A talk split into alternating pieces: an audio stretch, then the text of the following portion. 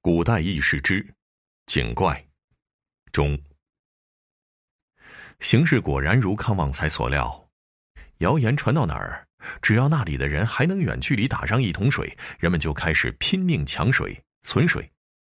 有几个村子还因抢水发生了械斗。刘德正怕出乱子，忙到马将军那里求援。马将军也担心发生内乱。只好抽调了一部分守军，分散到各地维持秩序。白天，井边是最热闹的地方；到了夜里，井边就成了最恐怖的角落。人们的担心并不多余。接下来的几天，多口水井都出了怪事儿：有的井无故冒出了白烟，有的井打出的水五颜六色，有几个村子打出的水倒无色无味。可是村民们饮了之后，却都得了怪病，龙城的郎中们都忙坏了，但折腾了半天也没治好一个病人。随着情况越来越严重，许多人都举家搬迁逃荒去了。那些故土难离的人，就都把怨气撒到了刘德正身上，说他是个不祥之人。刘德正虽倍感委屈，却也无可奈何。这一天呢，突然有一个其貌不扬、自称叫方玉颂的中年人，还领着一条相貌极其丑陋的狗，跑到府衙里，自称可医好怪病。刘德正忙请他出面，快去施救。方玉颂却要求刘德正先给他与那条狗各打造一副铠甲，再派出几名顶尖高手随行护卫，他再敢出力。很快，刘德正照办了。从那之后，穿着铠甲的一人一狗，就在几个衙役的护卫下，出现在了患病的村民中间。方玉颂来到一个村子，替几个病人诊过脉之后，就离开村子，说是要去取药。他带着几名护卫来到一口曾打出过血水的井旁，命人打了桶血水，就回到了那个村子。面对这样的药，村民们谁也不敢喝。方玉颂无奈，只好先饮了些村中的水，后又饮下了血水。患病村民见他敢喝，这才抱着试试看的态度饮下了血水。奇迹出现了，半日不到，村民们居然都大病初愈了。很快，消息传开，方玉颂取得了人们的信任。他再用那些或蓝或绿，甚至散发着怪味的井水给人治病。病人们就都欣然接受了。当然，更多的时候，他还是用自己配制的草药来给人治病的。没几天的功夫，这些得了怪病的村民们就都痊愈了。为了表彰方玉颂，刘德正专门设了家宴来款待他。方玉颂也不客气，抱着他那条丑狗就入了席。为了让狗吃起来方便。方玉颂还要求刘德正为狗设把椅子。刘德正虽然心中不快，但是碍于面子，还是命人搬来把椅子。丑狗一下子就蹦到了椅子上，吃起了方玉颂喂给他的肉。刘德正强颜欢笑，陪着方玉颂用过饭。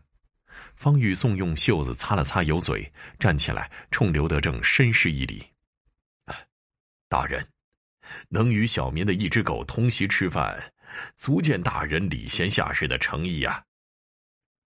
然后他就附在刘德正的耳边低语了几句，刘德正听了之后大吃一惊，紧接着就命人快把孙威找来。当天夜里，孙威就带着手下的捕快们，与从马将军那里借来的一些兵，突然出现在了康旺财府中。他们一进入府中，逢人就抓，很快就把府中的人都抓来之后。押到了康府后院的一口井边，府中人大呼冤枉，要求到刘德正那里讨个说法。突然，有一人站在井边，冲那些被押的人喊道：“本官在此，休得喧哗！你们到底冤不冤？老爷我自有公断。”接着，刘德正就一使眼色，身披重甲的方玉颂就带着他那条穿了铠甲的狗来到井边。衙役们押着府中人轮流来到井边，丑狗就开始在押到他身边的人身上嗅了起来，时不时的他会挑出一人叫上几声，每当此时，方玉颂就会把一小块肉喂给他。很快，那些被狗吠过的壮丁就都被五花大绑后押到了康府的一间大会客厅里。这其中居然还有曾令人无比敬服的康旺财呀！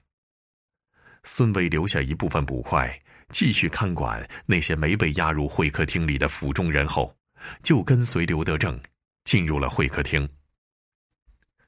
刘德正命人简单的把会客厅布置成了大堂模样之后，开始问案。直到此时。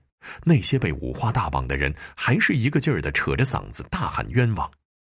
刘德正一掌拍在桌上，怒道：“不动大刑，谅你们不肯招供。来呀，大刑伺候！”衙役们正要动刑，方玉颂忙冲着衙役们喊道：“官爷们，无需动刑，小人自有办法让他们招供。”见刘德正挥手喝退了衙役。方玉颂就从怀中取出一个小瓷瓶，然后从瓶中倒出了一些小药丸。他手捧着药丸，让被绑之人挨个闻了闻，就冷哼了一声说：“呵 谁先说出实情，我不但会给他服下一粒解药，还会向大人求情，免他一死。”此言一出，除康旺财之外。被绑的人就都两眼放光，紧盯住那些小药丸，争抢着要说出实情。刘德正看到时机成熟了，便扫视了一下被绑的人，问：“杀害刘壮正途的人到底是谁？快点站出来说话！”有六个壮丁跪着向前挪了几步，说出了真相。有一天，康旺才把这六个壮丁叫到内室。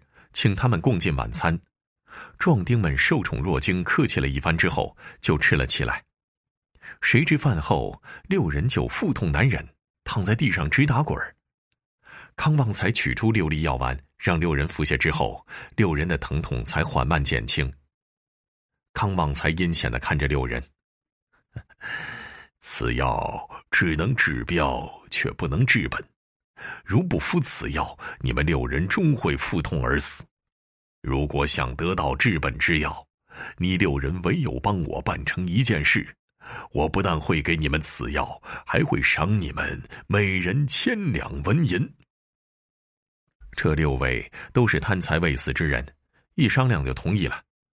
接下来的两天，刘家庄村民们都在熟睡之际，偷偷的从井边的小树林里挖了条地道。直通到水井。